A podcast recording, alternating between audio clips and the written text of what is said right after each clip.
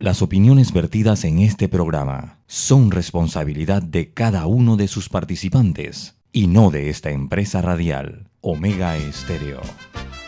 Son las 7 y 30 de la mañana, hora de un buen café y hora de Infoanálisis, el programa de información y análisis más profundo y actualizado de Panamá. Infoanálisis con Guillermo Antonio Adames, Rubén Darío Murgas y Milton Enríquez. Infoanálisis por los 107.3 de Omega Estéreo, cadena nacional.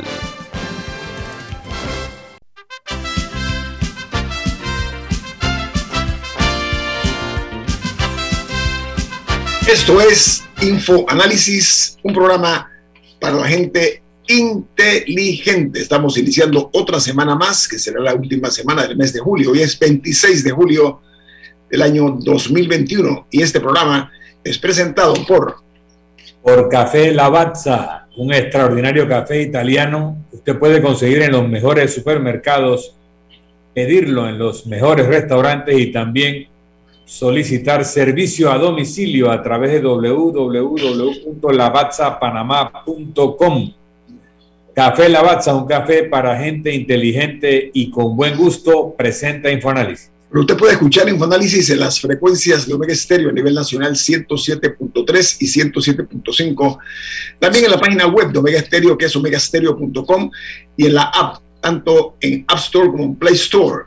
En sus televisores nos pueden sintonizar en el canal 856, canal de Tigo, y en sus celulares y computadoras. Además pueden ver y escuchar el programa por Facebook Live en video en la cuenta Omega Stereo. Y si usted se perdió el programa, el video queda colgado en YouTube para que vea el de hoy, ahora más tarde, el de mañana, el, de ayer, el de hace una semana, el de hace un mes, todos están ahí colgados en YouTube. Y puede buscar además el podcast del programa en Anchor y también en Spotify, en Overcast y en iTunes. Solo debe buscar Omega Stereo Panamá y entonces no hay manera que se pierda los programas de Infoanálisis. Vamos a, como de costumbre, para la gente inteligente, decirles cuáles son las noticias que ocurrieron en la madrugada mientras todos dormíamos y casi en primera plana en los diarios más importantes del mundo. Comenzamos en Perú, porque un juez iniciará el control de acusación contra la ex candidata presidencial Keiko Fujimori el próximo 31 de agosto. Fujimori está acusada presuntamente de haber recibido dinero ilícito de constructora de Brecht y de otras empresas para eh, lograr financiamiento para sus campañas políticas cuando fue candidata en el 2011 y en el 2016 el magistrado ha pedido para la señora Fujimori una pena de 30 años y 10 meses porque eh, señala de prisión estamos hablando por delitos de crímenes como, perdón, actividad como crimen organizado, lavado de activos, obstrucción de la justicia o de la administración de justicia y fraudes que están eh, en la lista de, los, de, de las acusaciones a Keiko Fujimori. Mientras Francia e Italia recibe la protesta de miles de personas por las restricciones para contener la pandemia que consiste en aplicar limitaciones de los eh, están no vacunados. Francia, por ejemplo, aprobó eh, lo que se llama el pase de vacunación para poder entrar a los restaurantes y poder eh, viajar, ya sea en tren, autobús o en avión. El que no tiene el pase este de que consta que está vacunado no podrá utilizar ninguno de estos medios de transporte. Y los Estados Unidos hay alarma en el Pentágono por el imparable regreso de los talibanes. Dice que el presidente Joe Biden asegura que los Estados Unidos se ha visto engañado durante las negociaciones con esa guerrilla insurgente. Mientras la mayoría de los latinoamericanos, de acuerdo a un informe, eh, quiere vacunarse, aunque muchos sienten miedo por los efectos y el escepticismo que han puesto en aprieto los planes de vacunación de los eh, gobiernos regionales.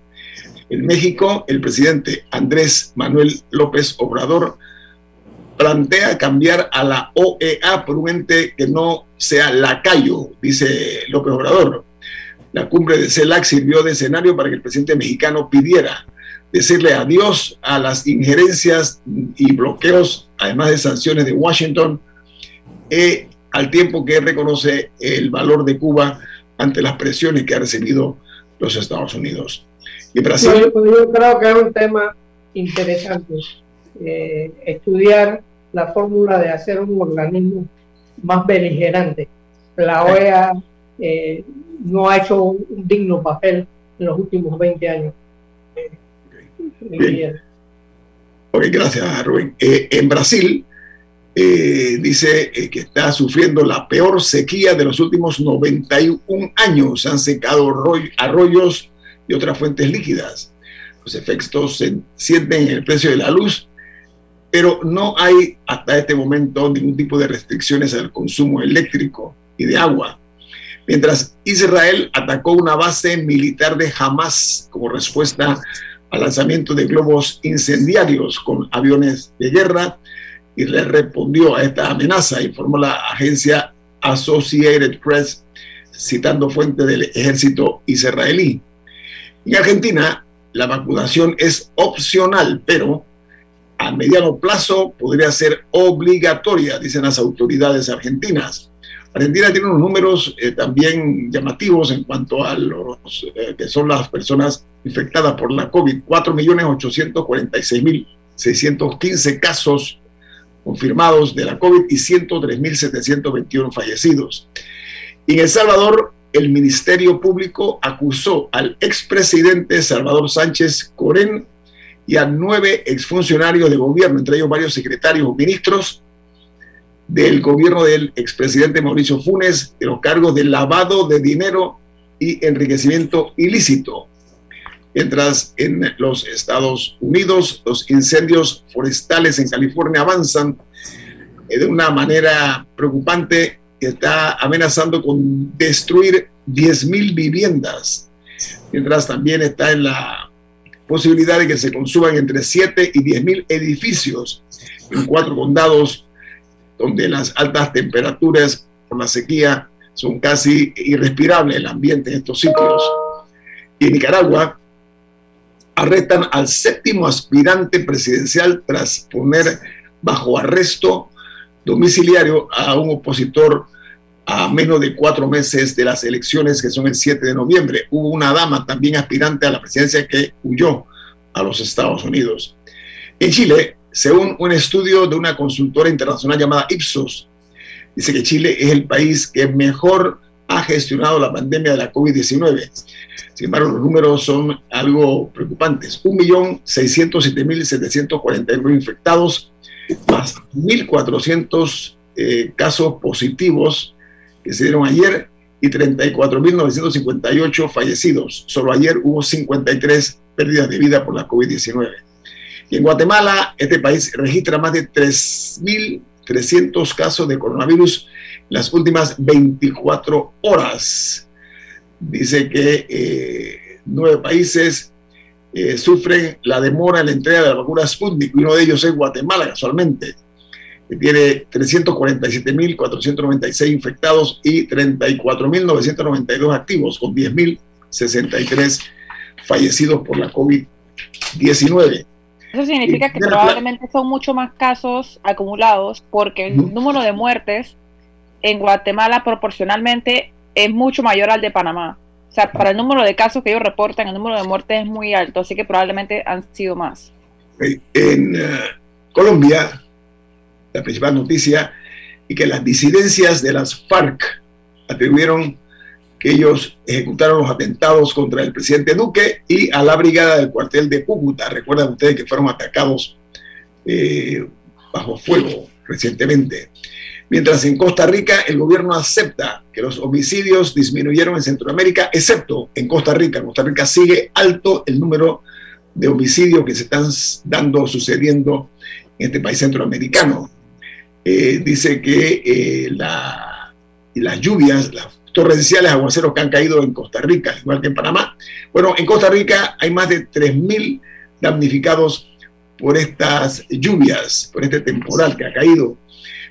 Uruguay, la COVID-19 eh, fue la principal causa de muerte en el primer semestre del año. Dice que representó el 22.4 de los fallecimientos. Eh, el día de ayer registraron 126 casos nuevos en las últimas 24 horas y 4 fallecidos, mientras en Venezuela se registraron 1.022 nuevos casos de coronavirus. Los casos activos se ubican en 13.128, mientras que los pacientes en los hospitales aumentan, crecen los eh, pacientes de la COVID-19 en Venezuela. La principal noticia de primera plana que aparece en Puerto Rico es que el 69 aniversario de la Constitución del Estado Libre Asociado de Puerto Rico generó que el presidente Joe Biden enviara una misiva que dice Puerto Rico es una parte vital de nuestro país y reconoce sus grandes contribuciones a las causas más nobles de la democracia y además la libertad. En los Estados Unidos, los tres principales diarios de ese país titulan de la siguiente manera. El New York Times dice, estamos atascados. Las autoridades locales luchan contra la desinformación para combatir las variantes de la COVID-19. Dice que eh, está los Estados Unidos enfrentando una profunda falta de confianza y que los departamentos de salud luchan por influenciar donde la única estrategia segura para combatir el virus es vacunar a la mayor cantidad de personas posibles. Mientras el diario The Washington Post, en su primera plana, titula, mientras el virus aumenta, eh, los legisladores republicanos eh, toman paso para limitar los poderes de la salud pública. En algunos estados de la nación, el enojo contra la percepción de una extralimitación de las autoridades de salud ha generado que se hayan eh, legislado para limitar su autoridad en los Estados Unidos. Y el diario The Wall Street Journal, en su primera plana, titula, Inversionistas globales introdujeron más de 900 millones de dólares en fondos en los Estados Unidos en la primera mitad del año 2021, lo cual es un récord en la data que se registra del año 1992. Esta es la noticia principal del diario The Wall Street Journal. Camila. Sí, quería eh, comentar, bueno, las, las Olimpiadas eh, están en curso actualmente. Eh, a varios panameños que no fueron a representar allá, que lamentablemente han quedado fuera de la competencia, pero que igual fueron una digna representación del país. Así que felicidades a todos los que llegaron a las Olimpiadas. Pero quería comentar dos incidentes curiosos que se han dado. Uno, uno, no fue en las Olimpiadas, pero está relacionado, me llamó la atención. Eh, y es que no sé si recordarán que hace un par de años hubo un escándalo en eh, la gimnasia estadounidense que se destapó todo un escándalo de abusos eh, sexuales por parte del médico de la federación que había abusado de decenas, creo que más de 100 niñas. Y es que es un deporte en el que se da mucho abuso porque las niñas empiezan muy pequeñas y siempre ha habido una, bueno, no siempre, pero recientemente ha habido una crítica a, que se sexualiza mucho a estas niñas eh, con la ropa que visten, etcétera. Bueno, el equipo alemán decidió usar eh, uniformes completos, o sea, casi como los vestidos de baños viejos que llegan hasta el tobillo, eh, o sea, que son, que cubren todo el cuerpo, en, en, oposición a algunos de los vestuarios que usualmente se les, se les, se les hace usar para estas competencias. Y también se destapó que eh, un equipo de, creo que es voleibol de playa, de Noruega, resulta que una, recientemente una competencia europea, eh, el, uniforme de las mujeres es que eh, la parte de abajo es, como en bikini, es, o sea, es la parte de abajo un bikini, y ellas se rehusaron y querían usar chores igual que los hombres, y los usaron y fueron multadas por no querer usar eh, el bikini para la competencia, sino que ellas querían vestirse, o sea, usar, usar short. Y la cantante Pink ahora, ahora surgió que ella salió a, ofrecerse a pagar su, su, su multa eh, por, por la protesta que están haciendo a, a, ciertas exigencias. Y me parece, me parece interesante eh, estos, estos pequeños actos de rebeldía que se ven y de, y de protesta que se ven en cuanto a, a este vestuario, que son cosas que quizás no pensamos cuando vemos las competencias, pero que sí se están dando tras bastidores estas, estos choques. Me pareció interesante comentar. Pero lo que dice Camila, está, muy bien que traigas el tema, es que prácticamente han desaparecido las transmisiones en vivo de las Olimpiadas en, el continente. Vamos al corte comercial. Esto es Info Análisis, un programa para la gente inteligente.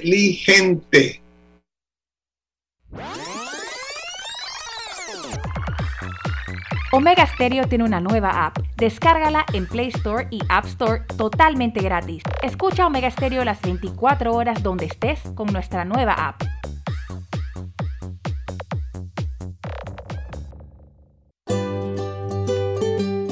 En la vida hay momentos en que todos vamos a necesitar de un apoyo adicional. Para cualquier situación, hay formas de hacer más cómodo y placentero nuestro diario vivir.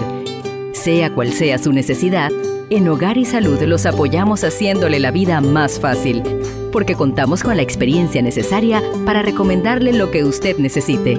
Recuerde, Hogar y Salud les hace la vida más fácil. Visite nuestras nuevas sucursales en Villa Zaita al lado del Super 99 y en Cativa Colón al lado del Super Extra. Estamos abiertos en todas nuestras sucursales del país y le hacemos su entrega de forma gratuita en Panamá Centro. Para mayor información, puede consultar en Instagram y Facebook. Si nos cansamos de la rutina, inventamos una mejor. Con Claro es posible. Activa tu super pack de 5 balboas por 7 días que incluye un gigabyte para compartir, ilimitada y minutos ilimitados. Actívalo en miclaro.com.pa. Claro que es posible.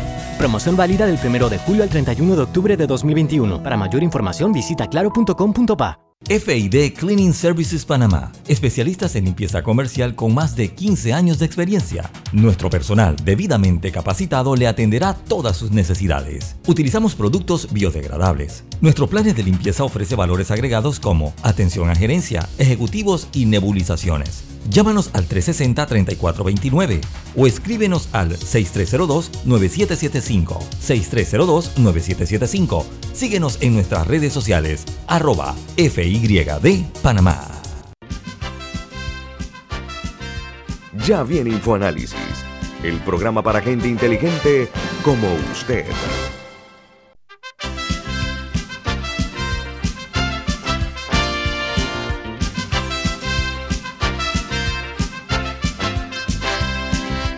Saludos oyentes de Omega Estéreo.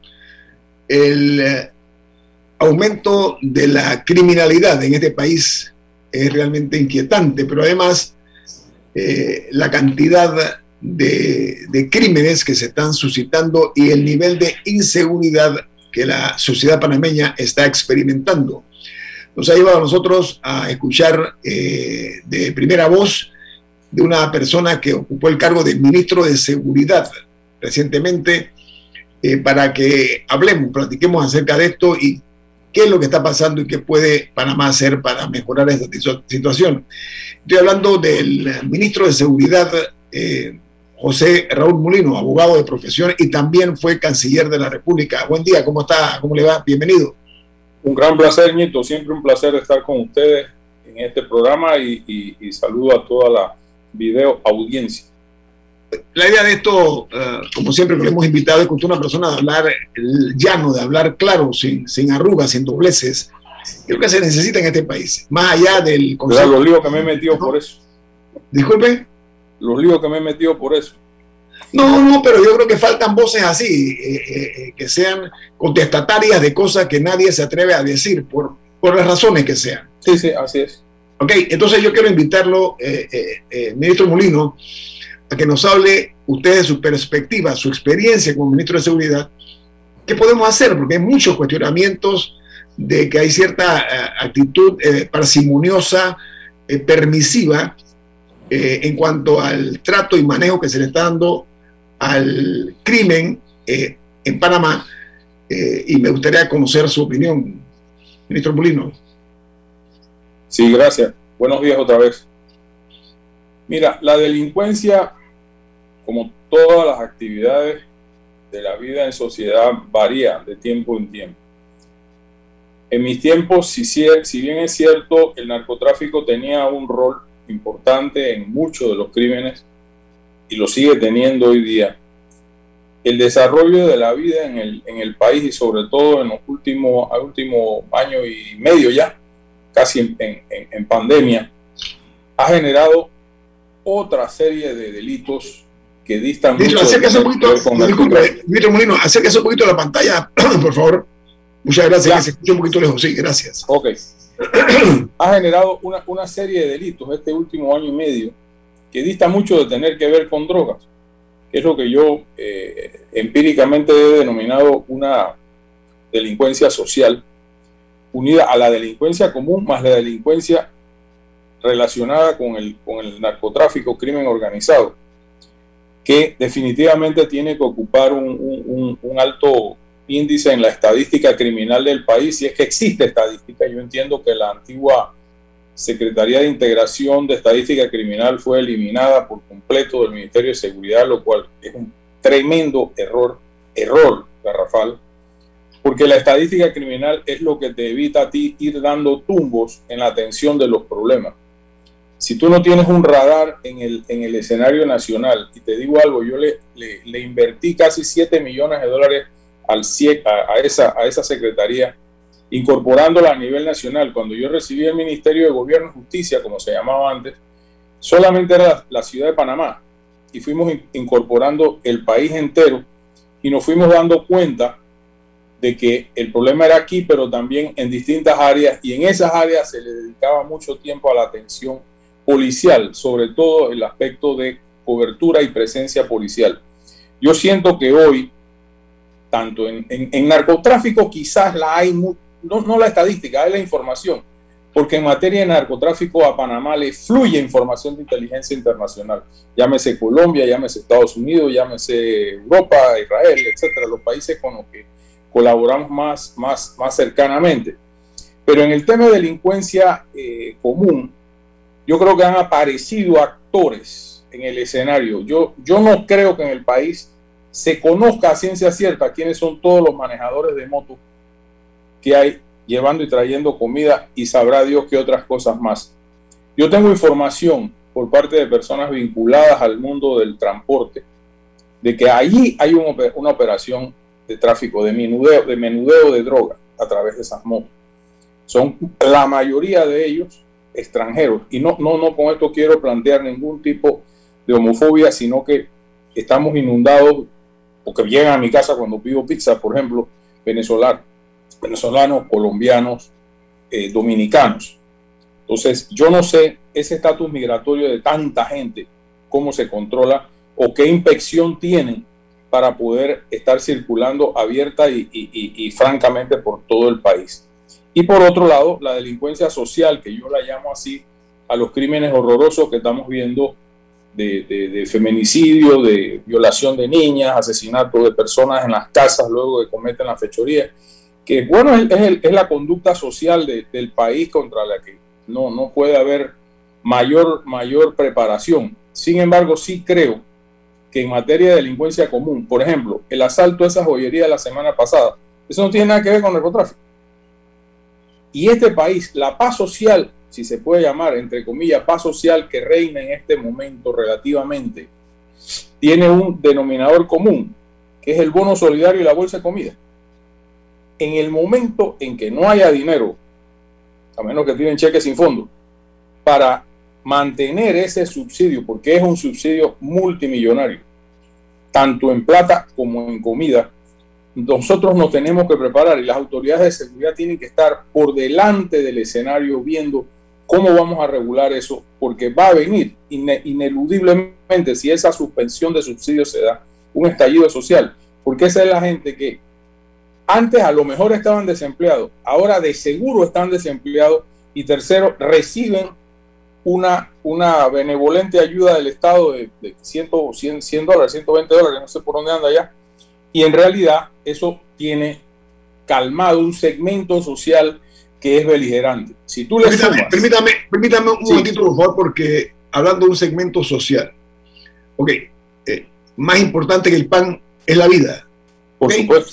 Y se están perdiendo miles de vidas en Panamá, producto o del narcotráfico o del crimen organizado, o por simplemente eh, casos eh, de tipo personal, de venganza, etcétera. Sin embargo, que un pobre muere en Panamá es ponerle la tacha de narcotraficante, porque la primera respuesta de las autoridades es, esto es un tema de narcotráfico, esto es un pase factor. No, no, debe ser así.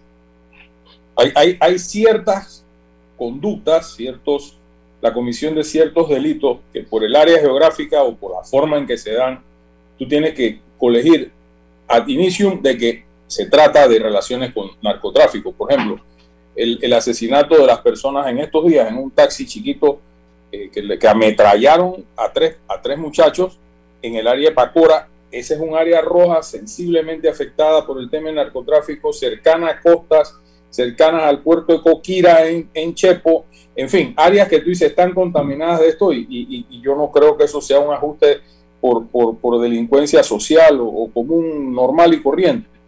Sin embargo, sí estamos viendo ya el asalto a bombas de gasolina, el asalto en supermercados, el seguimiento a personas para robarle un celular. Eso es el crimen común, común y corriente y silvestre, que tiene que existir una, una, una forma eh, de infiltrar esos grupos por parte de la seguridad del Estado para poder recibir anticipadamente la información de dónde se van a dar.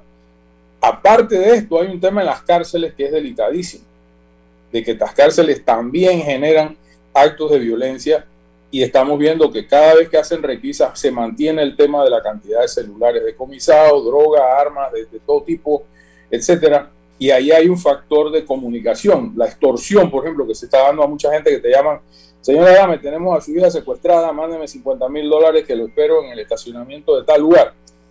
Eso se genera en la cárcel. Te lo digo porque nos pasó con una colaboradora en nuestra oficina, así mismo como te lo digo. Eh, o sea, que, que, está sucediendo y yo estoy seguro que le ha sucedido a muchas otras personas. Pero por otro lado, yo siento, yo siento, es, es, mi, es mi humilde opinión, que en la Policía Nacional, que es el estamento con mayor presencia urbana, porque digo, las otras dos pues tienen sus áreas definidas de trabajo y colaboran de tiempo en tiempo en, la, en el sector urbano, hay un, una falta de, presencia, hay una falta de presencia. ¿Por qué lo digo? Porque la policía tiene que estar en lugares donde la estadística te demuestra que hay problemas. Y estamos viendo que eso pareciera, pareciera, y no quiero pecar de, especulador en un tema tan delicado que yo lo entiendo y, sé que es así, de que no pareciera existir la presencia policial coordinada en cuanto a estos barrios difíciles que los hay, los seguirá habiendo y los hubo. Por otro lado, hay, hay un factor también, hay un factor también en donde sí tiene una incidencia. Hemos tenido tres jefes de la Policía Nacional en dos años eso tiene un efecto. Y yo lo sé porque tengo una relación cordial con la policía y no tanto como en la institución, porque no, no, frecuento, es más, yo no conozco, no recuerdo conocer al actual jefe de la policía, eh, pero en la carretera me, encuentro con ellos en, los mercados, en, los lugares donde yo eh, aparezco por ahí por razón de mi actividad y me comentan lo descontentos que están. No es por tema salarial, porque no tienen motivación moral dentro. No, no existe un liderazgo que les imprima a ellos apoyo moral de las instituciones. Entonces, en una entidad como la policía, si tú tienes tres jefes en dos años y el segundo de los cuales fue sacado intempestivamente sin decirle al país nada, como de costumbre. Yo creo que la nación panameña tiene que enterarse, sea por bien o por, por, la razón que sea, de por qué un presidente cambia un jefe de la Policía Nacional. No está quitando eh, a un personal de quinta categoría en un municipio, sino al jefe que maneja la institución de más presencia de seguridad en el país. Todas estas cosas afectan. Aparte de que cada director llega con su librito y su equipo y su gente, entonces hay una rotación ahí y un estrés ahí entre los que se van, los que se quedan, los que jubilan, los que votan. Y eso, eso pues obviamente no, no contribuye, no contribuye en, nada no, al, tema. Vamos al corte comercial. Están escuchando al abogado José Raúl Mulino, que ocupó el cargo de ministro de Seguridad, también ha sido canciller y vicecanciller de la República. Viene más aquí en Info Análisis, un programa para la gente inteligente. Esta es la hora. 8 a.m. 8 horas. Omega Estéreo 40 años con usted en todo momento.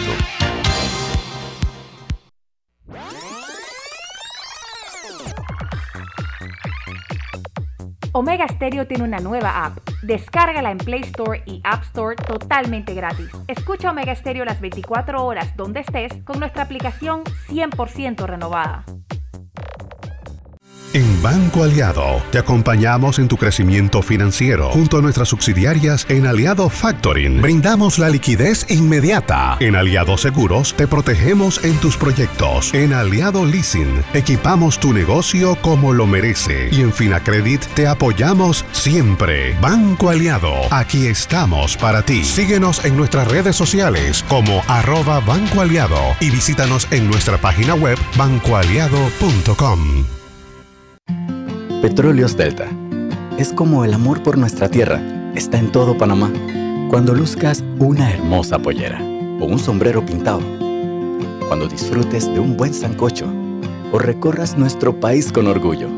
Puedes estar seguro que hay una Delta cerca, porque estamos siempre cerca de ti y de todas las cosas que nos unen como panameños. Siempre listos para atenderte y ayudarte a llegar más lejos. Delta. Si nos cansamos de la rutina, inventamos una mejor. Con Claro es posible. Activa tu super pack de 5 balboas por 7 días que incluye un gigabyte para compartir, ilimitada y minutos ilimitados. Actívalo en miclaro.com.pa. Claro que es posible.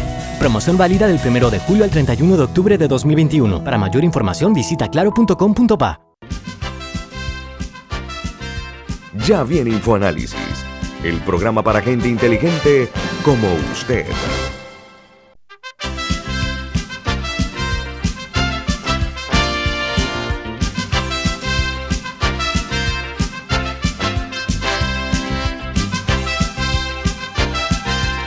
La seguridad en Panamá es un tema que nos debe interesar a todos, eh, porque también tiene que ver y mucho con la prevención que tomemos nosotros los ciudadanos por una parte y por la otra está el flujo de armamento que hay en Panamá, porque estamos viendo, hablaba el, abogado Murino, del ametrallamiento de unos, eh, de tres panameños que se dio un taxi en plena eh, ciudad de Panamá.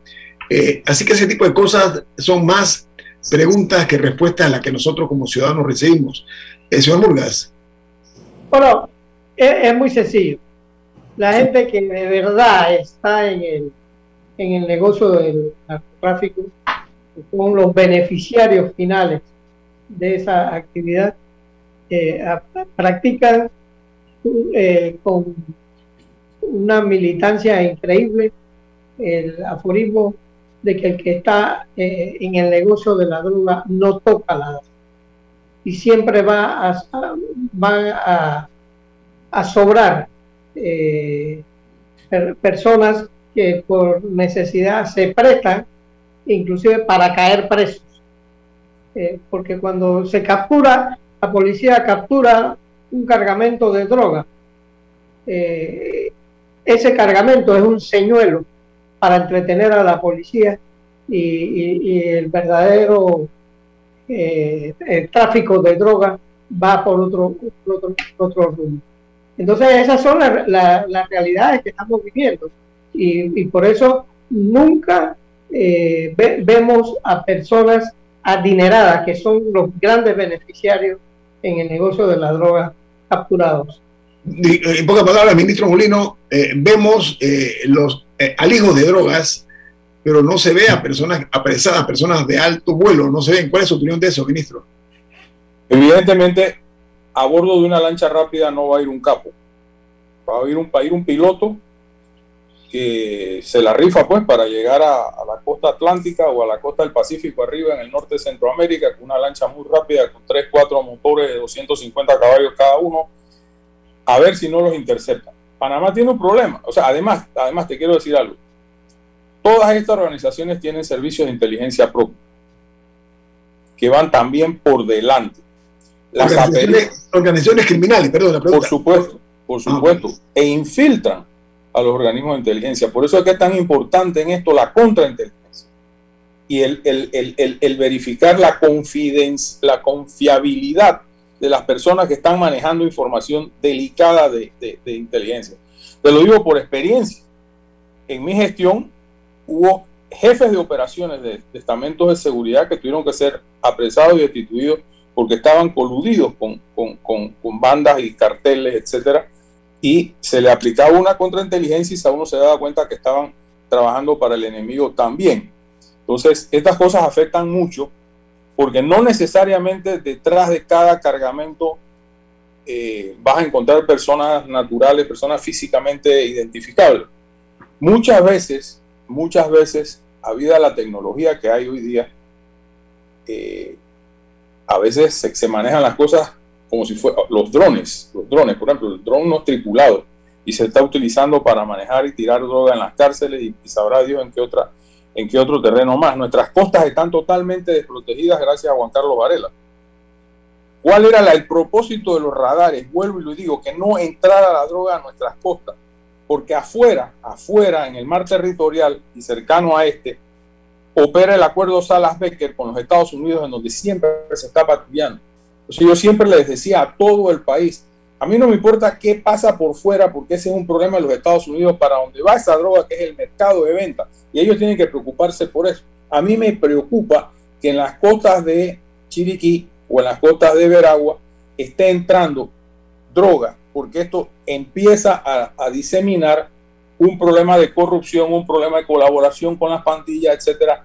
Y si le unimos a esto la relación que hay en la trata de personas hoy día en Panamá que suman decenas de miles de indocumentados en los distintos albergues del país y creciendo, mucha de esa gente colabora porque no le queda más opción de cruzar las trochas con el narcotráfico, colabora o se muere en la selva. Entonces, hay un, hay un, hay un, hay una actividad de mini tráfico con mochileros que le metan 10, 12 kilos en la mochila y esto es como hormiguitas. Esto es como hormiguita. Y esa, y esa gente tiene un puesto para entrega y de ahí la distribución. El haber eliminado los escáneres en Guabalá, en Divisa eh, y en la frontera con Costa Rica es una, fue una perfecta estupidez de quien quiera lo haya decidido.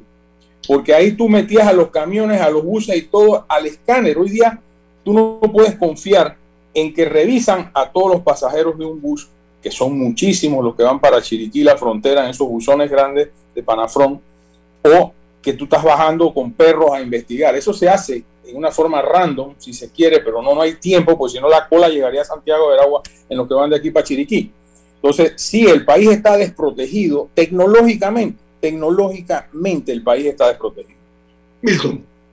Sí, yo quiero aprovechar que José Raúl Mulino, además de haber sido el primer ministro de Seguridad del país, porque él crea ese ministerio cuando era ministro de Gobierno y Justicia, que antes fue canciller y antes vicecanciller y antes de todo eso dirigente de la Cruzada Civilista. Para actualizarnos en el tema de la fuerza pública, yo quiero leer un par de artículos del título 12 de la Constitución Política. El 310 dice, la República de Panamá no tendrá ejército. Todos los panameños están obligados a tomar las armas para defender la independencia nacional y la integridad territorial del Estado, para la conservación del orden público, la protección de la vida, honra y bienes de quienes se encuentren bajo jurisdicción del Estado y para la prevención de hechos delictivos la ley organizará los servicios de policía necesarios con mando y escalafón separados. Último párrafo de este artículo. Ante amenaza de agresión externa, podrán organizarse temporalmente, y yo subrayo temporalmente, en virtud de ley, servicios especiales de policía para la protección de las fronteras y espacios jurisdiccionales de la República el presidente de la República es el jefe de todos los servicios establecidos en el presente título y estos, como agentes de la autoridad, estarán subordinados al poder civil. Por tanto, acatarán las órdenes que emitan las autoridades nacionales, provinciales o municipales en el ejercicio de sus funciones legales. Entonces, quiero plantear lo siguiente. la amenaza exterior de la que hablábamos cuando redactamos ese párrafo, que lo redacté yo, el último, por la resistencia que tenía la bancada del PRD de aprobar esta reforma constitucional en el último periodo del año 94 y que luego fue ratificada en el año 94 por la nueva asamblea mayoritariamente PRD. el gran argumento era la amenaza de la guerrilla colombiana. Ya no existe una, un frente guerrillero colombiano de la FARC en nuestra frontera. Hay bandas criminales, hay bandoleros que pertenecieron a la FARC. O sea que ya no hay ni siquiera la hipotética amenaza territorial de una fuerza militar o paramilitar. No hay una amenaza del ejército colombiano, ni tampoco hay una amenaza de Costa Rica. Entonces, la situación extraordinaria temporal ya no existe. Pero existe el Senafront, existe el Senan, cada vez más militarizados en uniformes, en equipamiento y en actitud. Entonces, lo que yo quiero aprovechar esa experiencia múltiple de José Raúl Mulino es preguntarle, ahora que estamos hablando de asamblea constituyente y de nueva constitución, tenemos que replantearnos la idea de no tener fuerzas militares, de no tener ejército, y reconocer que lo tenemos en el Senafront y en el Senan, aunque no querramos reconocerlo formalmente, o hay ya que disolver esos cuerpos especializados de policía y regresar a una única policía nacional, o hay otro camino. La pregunta es, ante esta realidad, ante la discusión constitucional, ante lo que dice explícitamente la constitución, que la República de Panamá no tendrá ejército, que no se compadece con la realidad que hemos descrito, ¿qué recomienda José Raúl Mulino, civilista, ministro de Relaciones Exteriores, ministro de Gobierno y ministro de Seguridad? Mira, gran pregunta, gran pregunta. Cuando se divide la, la entonces Policía Nacional en estos tres grupos, de, tres grupos policiales y se crea en el gobierno final, el gobierno de Martín Torrijos, agosto del 2008, Senafrón y Senan. Hubo mucha oposición por lo que mencionas y, por todas las consideraciones del militarismo, etc. Sin embargo, el militar no lo hace el uniforme.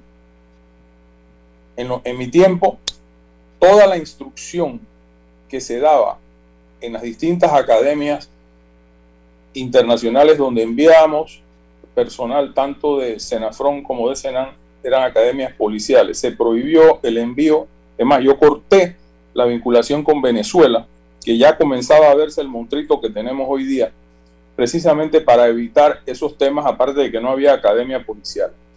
Con Colombia, que es el país con el que compartimos una porosa frontera, la instrucción se daba en el Instituto del General Santander, en Bogotá, y créeme una cosa, el uniforme, y vuelvo y digo, el uniforme no hace un militar.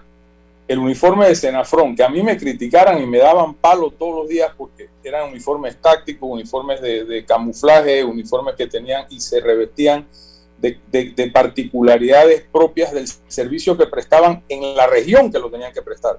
Uno no puede pretender que un policía de frontera use sudaderas Nike con zapatillas bonitas en un lugar en donde las espinas son del tamaño de un dedo y en donde puede haber de todo tipo de alimañas, etcétera, que pueden poner en riesgo la vida. Además, en mi tiempo, no sé si eso funciona hoy día, nosotros teníamos patrullas 24/7 por toda la frontera de Colombia de día y de noche en grupos de 15, 20 unidades de Senafrón de día, bajo el aguacero, bajo todas las inclemencias de esa cruel, de esa cruel eh, selva darienita. Esa, esa misión y después te hablo del Senan, esa misión de Senafrón bajo ningún criterio se tiene que modificar. ¿Por qué? Seguir instruyéndolos policialmente, por supuesto, es una obligación del que le toque gobernar. Pero Colombia, como país que produce delincuencia, y lo digo, soy una persona amiga de Colombia, condecorado por ese país con las más altas distinciones policiales y, diplomáticas, eh, nos sigue produciendo inestabilidad los grupos, si bien no son FARC o el Frente 57 de la FARC, que antes avanzó hasta el 27% del Darién con la con el beneplácito de la alta autoridad del gobierno de ese momento, el gobierno de Martín Torrijos, que permitió esa intromisión en nuestro territorio del Darién. Dicho y contado por los jefes de Senafrón que llamaban, tenemos una patrulla del Frente 57, ¿qué hacemos? Déjelo pasar. Eso pasó. Eso pasó. Y a mí que no vengan con cuentos, no quiero decir nombre en este momento. ¿Con quién llamaban y a quién llamaban? Aquí. Pero también es importante destacar que esos grupos hoy, hoy día, los ACRIM y otras fuerzas de delincuencia organizada criminal de Colombia siguen activos. Y cada vez que se incursiona en nuestro territorio, Panamá va perdiendo jurisdicción va perdiendo jurisdicción en el Darién. La frontera con Costa Rica no es tan difícil. Porque tenemos que irnos a un cambio, tenemos que irnos a un cambio, pero nos gustaría que profundice. y básicamente, en una conclusión al final es, ¿debemos cambiar la constitución o debemos cambiar la estructura de las fuerzas policiales de frontera? Pero vamos al cambio. Viene más aquí en Info Análisis. Este es un programa para la gente inteligente. Omega Stereo tiene una nueva app. Descárgala en Play Store y App Store totalmente gratis. Escucha Omega Stereo las 24 horas donde estés con nuestra aplicación totalmente nueva. Panama Ports se mantiene en su compromiso de apoyar al desarrollo económico del país. Hemos aportado en todos los sectores apoyando a las comunidades más vulnerables, dotando los hospitales, respaldando la vacunación masiva en el país y la de nuestros colaboradores, para brindar nuestra labor día y noche. Para los próximos 25 años, se proyecta que Panama Ports realizará pagos adicionales directos al Estado por movimiento de contenedores de 24 millones al año y pagos en concepto de dividendos de 7 millones mínimos al año. Nuestra labor continuará para que en los próximos 25 años Panamá siga avanzando por un mejor mañana para todos los panameños. La gente inteligente escucha InfoAnálisis. Los anunciantes inteligentes se anuncian en InfoAnálisis. Usted es inteligente. Llame al 269-2488 y todos lo sabrán. Infoanálisis, de lunes a viernes de 7 y 30, 8 y 30 de la mañana, en donde se anuncian los que saben. Si desea que sus colaboradores trabajen desde su casa, podemos ayudarle. En Solutexa somos expertos en aplicar la tecnología a las técnicas y trabajos de oficina. Contáctenos en solutexa.com.pa o al 209-4997. Solutexa.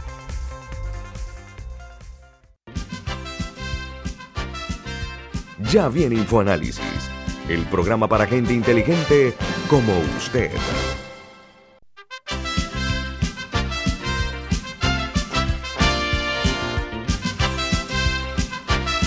Bueno, amigos, continuamos platicando con el abogado José Luis Molino. Él ha ocupado distintos cargos, entre esos ministro de Seguridad.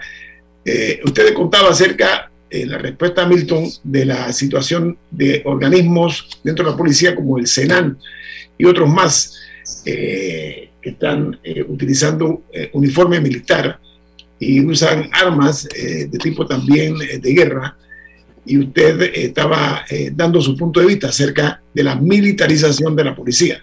Solo para precisar, yo no he criticado en mi mente o mi intención no era criticar el uniforme táctico, que es propio del terreno en el que se mueven, pero el uniforme de gala es cada vez más parecido a los entorchados y la charretera. Yo no creo que eso sea necesario para el propósito de guardar una frontera. Pero bueno, ese es un comentario.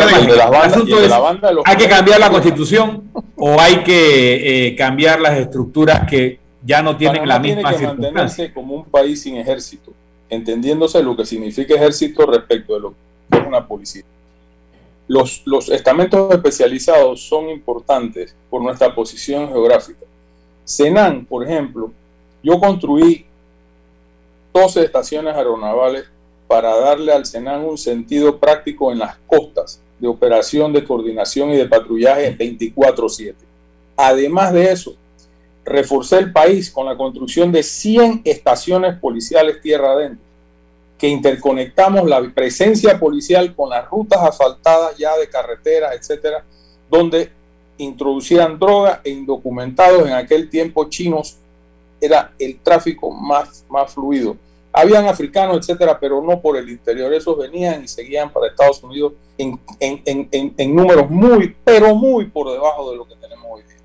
Sin embargo, Panamá no puede protegerse más. No puede. Yo creo que la constitución tiene que mantenerse como está en el prohibir la constitución de un ejército y no con estoy diciendo que tenemos un ejército, porque yo soy el primero que conozco la realidad interna de ambas entidades. Por ejemplo, se hizo Senan y a mí me tocó rehacer Senan. Y le metimos a Senan cerca de 3, 400 millones de dólares en equipo porque no existía Senan. Su jefe estaba preso en el año 2009 que empezamos el gobierno y Estados Unidos me ayudó mucho, muchísimo a través de la Fuerza Naval de los Estados Unidos y de los de guardacosta para poder hacer un trabajo de instrucción y de profesionalización. Senan es el único componente de la fuerza pública que tiene presencia aire, mar y tierra y de apoyo logístico, no solamente al tema policial en general, sino hace una labor social también. Fíjense ustedes, los helicópteros del Senan, todo el trabajo de rescate que hacen a diario y de cuando hay inundación, la mercancía que llevan ahora en el sistema de vacunación contra el COVID, la ayuda del Senan deben ser miles de miles de horas de vuelo que paga el, impuesto de los contribuyentes panameños. Pero sí creo que se tiene que reforzar el liderazgo, darle un apoyo moral, que la gente sienta que tiene jefes comprometidos con ellos y que ellos no están sueltos de madrina al azar de lo que el día a día de la difícil protección de protección al país, de proteger y servir, como dice su lema, tiene un respaldo arriba en las cabezas. Yo creo que ahí es donde está faltando mucha, mucha moral en este momento a, lo que llaman la tropa, pues por decirlo en un tema, una, una forma castrense.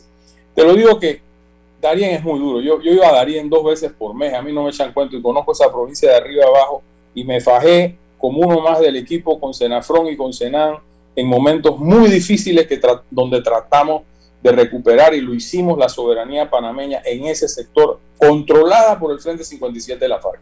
Así que no me van a echar cuento de lo que es el Darien y de lo que significa una política de seguridad con estrategia y renovando esa estrategia todo el tiempo. La creación del Ministerio de Seguridad fue parte de esa estrategia, por, un, por darte un ejemplo. Sin embargo, eh, no nos podemos anclar en ese pasado. La constitución tiene que estar como está. Yo no, yo no abogo por ningún cambio en ese sentido. A lo mejor perfeccionar mucho los conceptos perfectamente. Yo no creo que eso se da. Se tiene que, cambiar. Sin embargo, eh, quizás saliendo en un tema que pudiera ser un tema cuando ustedes consideran, preocupa, yo, yo no creo que van a llegar a recoger la firma, pero, pero preocupa que se logre hacer una convocatoria a una constituyente sin siquiera los proponentes haber planteado un modelo de qué constitución queremos para este país. Eso es delicadísimo, delicadísimo. Eh, regresando un poco a lo que usted calificó como delincuencia social. Sí a lo mejor no es el término, Camila. Ajá, sí, pero, sí, pero regresando a, la, delincuencia común, la que no está relacionada en teoría al narcotráfico, eh, la que hace que la gente tenga miedo de salir a comer en la noche, etcétera. ¿Cómo califica eh, el rol del gobierno y, qué es algo que usted sugeriría, qué es algo que usted cree que se puede mejorar en, la situación actual para disminuir los robos de autos en, en horas aún laborables, de asaltos sencillos, de, pero que son los que le causan terror a la población. Presencia. No presencia haciendo retenes, que yo creo que no es el propósito. en mi casa, en Alto del Golfo, hay, hay un retén cada dos, cada, cada tres días, o enfrente de mi casa o en la esquina de mi casa. Yo todavía no sé por ahí a quién andan buscando, espero que no sea a mí. Pero por otro lado, les digo algo, yo creo que la presencia es importante la tecnología es importante. Hoy día la empresa privada a través de las cámaras de videovigilancia coayuva mucho. Hay que interconectar todas esas cámaras al sistema que entiendo maneja policía y la alcaldía, que ya es un sistema más macro, que han, han denominado por ahí el C5, eh, para que aporte cada restaurante sus cámaras estén conectadas con la Policía Nacional. Yo no sé si eso se hace, lo digo a ciencia cierta, pero es un factor que disminuye que por lo menos el, ladrón que va a saltar una, bomba de gasolina sabe que lo están filmando. Otra cosa que es muy importante es la tecnología de reconocimiento facial. Eso se implantó en el aeropuerto de Tocumen y tiene que extenderse a las cámaras de biovigilancia, cosa de que tú puedes con tecnología de reconocimiento facial en el momento en que se está perpetrando el asalto, saber quién es la persona. O no saber, porque puede ser un indocumentado que nunca entró por una frontera formal y no hay récord de él en ninguna parte. Fortalecer el sistema biométrico nacional es otro tema que es vital en la prevención. Eh, son temas que es tecnología. Esto cuesta dinero. Yo, la, seguridad es cara. No, no podemos eh, pretender que este país esté protegido con, con, machetes y con, y con señales de humo. La tecnología es cara, pero tenemos que utilizar. Mira, eh, a mí me tocó buscar los fondos para hacer la policía del metro y la entrenamos con el sistema de, de Amtrak de los Estados Unidos, que es los ferrocarriles, y vino aquí un jefe de seguridad de Amtrak, de Amtrak a entrenarnos a las 300 primeras unidades de policía del metro. Yo creo que nadie puede tener una queja de la policía del metro hoy día. Pero si hubiéramos dejado eso al garete, de que cualquier policía que cuida la calle o anda en moto hubiera podido tener la capacidad de custodiar un metro, yo creo que hubiéramos cometido un craso error. Bueno, esa, esa, esa, ese ejemplo de tecnificación de los servicios de seguridad se tiene que prestar, sobre todo en el tema de comunidad, de, protección de delincuencia comunitaria. Y algo que también se inició en el Chorrillo y después en, en San Miguelito, fortalecer la unidad de policía comunitaria en la Policía Nacional. Ahí sí, Milton, el, policía común, el policía de barrio, juega un rol social además de que está metido en la comunidad y puede ser un factor también de, de, aportación de información, porque convive con la gente en Curundú, convive con la gente en Samaria, en los lugares donde hay problemas. A mí me preocupa, Chorrillo se calmó, la difunta Olga Carna lo dijo en su momento. Chorrillo eran 21 calles, donde los balcones y las cuartos de los, de los habitantes del Chorrillo tuvieron que bloquearse porque la balacera era de balcón contra balcón y la unidad de policía comunitaria, que fue la primera que se inició en el Chorrillo, empezó a dar un servicio social a la comunidad y después hizo una en Samaria.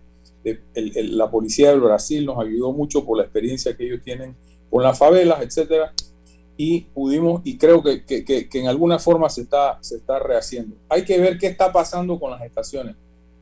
Ya te digo, se construyeron en mi administración 100 estaciones de policía en puntos clave de la geografía nacional que yo espero que no las hayan cerrado por, por descontinuidad de que fue en el gobierno de Martinelli donde eso se hizo. Pero esas estaciones produjeron muy buenos resultados de presencia policial en tierra adentro, que es también un lugar donde se trafica, un también lugar donde hay inmigrantes y hay delincuencia común organizada y desorganizada. Así que eh, eso, eso es mi, mi, planteamiento, ¿no? Abogado José Ramón gracias por sus aportes con la experiencia y conocimiento que tiene usted, no únicamente en el plano como ministro de Seguridad, sino también como canciller, que tiene una perspectiva no únicamente interna, doméstica, sino también global. Muy agradecido de su participación. A ustedes siempre y a su mandato. Milton, ¿quién despide Infoanálisis? Nos vamos, pero lo hacemos disfrutando de nuestra deliciosa taza del café Lavazza, un café italiano espectacular. Café Lavazza, un café para gente inteligente y con buen gusto. Despide Infoanálisis. Ha terminado el infoanálisis de hoy. Lo esperamos mañana, de 7 y 30 a 8 y 30 de la mañana, para compartir la información y el análisis más profundo e ilustrado de Panamá. Infoanálisis con Guillermo Antonio Adames, Rubén Darío Murga.